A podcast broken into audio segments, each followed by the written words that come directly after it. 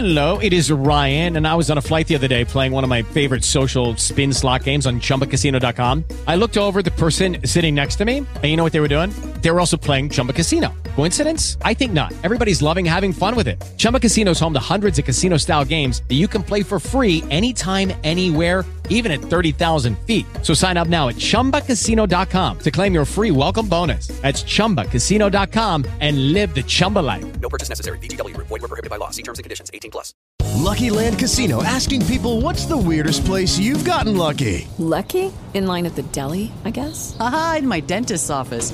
More than once, actually. Do I have to say? Yes, you do. In the car before my kids' PTA meeting. Really? Yes. Excuse me, what's the weirdest place you've gotten lucky? I never win and tell. Well, there you have it. You can get lucky anywhere playing at LuckyLandSlots.com. Play for free right now. Are you feeling lucky? No purchase necessary. Void where prohibited by law. 18 plus. Terms and conditions apply. See website for details. Imagina tener la posibilidad de conocer varios temas de salud visual y de escuchar y compartir diferentes puntos de vista de algunos de los profesionales más reconocidos del habla hispana. Yo soy Javier Celis, optómetra. Bienvenidos a mi podcast. Hola, ¿cómo están? Este podcast está enfocado especialmente a la salud visual. Hoy hablaremos de la importancia de las primeras valoraciones visuales y por qué no todo son anteojos. Nuestros ojos tienen una enorme capacidad de procesar cerca del 80% de la información que llega a nuestro cerebro.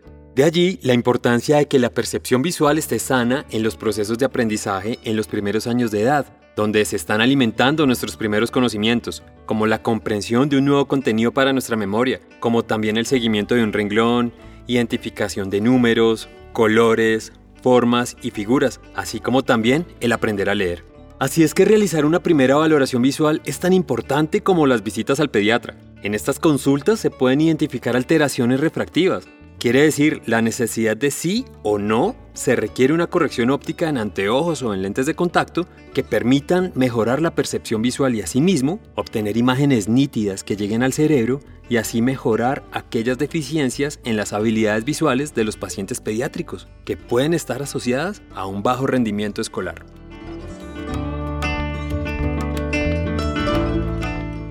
Pero, ¿por qué no todos son anteojos? Porque aunque los anteojos son bastante importantes y son claves en la mejora de la percepción de la visión cuando se tiene un defecto visual, también existen otras alteraciones que merecen ser valoradas integralmente y en la mayoría de casos interdisciplinarmente con otras especialidades, como la ortóptica o la oftalmopediatría.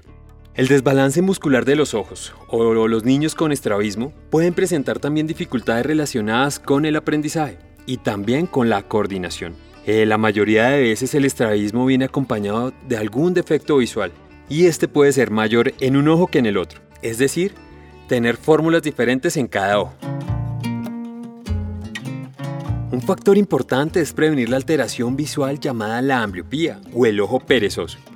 Y aunque cabe resaltar que existen algunos tipos de ambliopía como la ambliopía estrábica, la refractiva o por anisometropía, lo interesante de esto es identificar que 3 de cada 100 niños la pueden desarrollar. Y es allí donde se tiene que actuar con inmediatez, con unos objetivos indispensables como son, el primero, determinar la causa de la ambliopía. Lo segundo, darle una corrección óptica con anteojos o con lentes de contacto. Y la tercera, realizar terapias o mecanismos como la oclusión para estimular el ojo con la mayor afectación en búsqueda de que exista una mejor percepción de visión en ese ojo afectado. Asimismo, podrá desarrollar una mejor estereopsis o una visión binocular el paciente que tenga o esté desarrollando aquella ambliopía.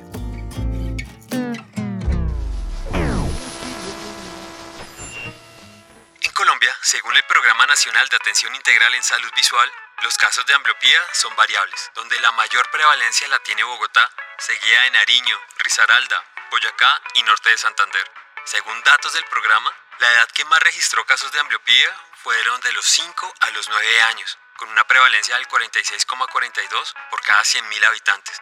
Como dicen por ahí, son datos y hay que darlos.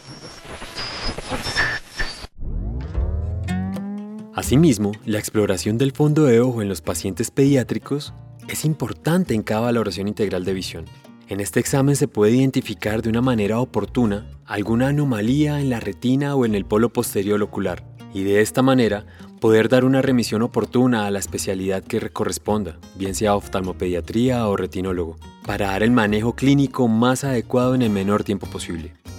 El profesional de la salud visual tiene una gran importancia en el cuidado primario de la salud ocular y allí que no solamente se den recomendaciones del uso de anteojos, muchas veces es necesario el abordaje interdisciplinar, como también la solicitud de exámenes complementarios que faciliten un diagnóstico y un manejo adecuado.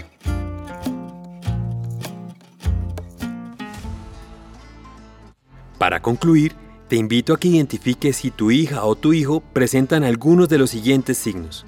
Ojos rojos, lagrimeo, si se frota uno o los dos ojos con frecuencia, si se acerca bastante al televisor, si presenta poco interés en la lectura, si se acerca mucho al cuaderno o a pantallas, frunce el ceño buscando enfocar, o si presenta cansancio asociado a lecturas y actividades en visión próxima, y también si te refiere dolores de cabeza.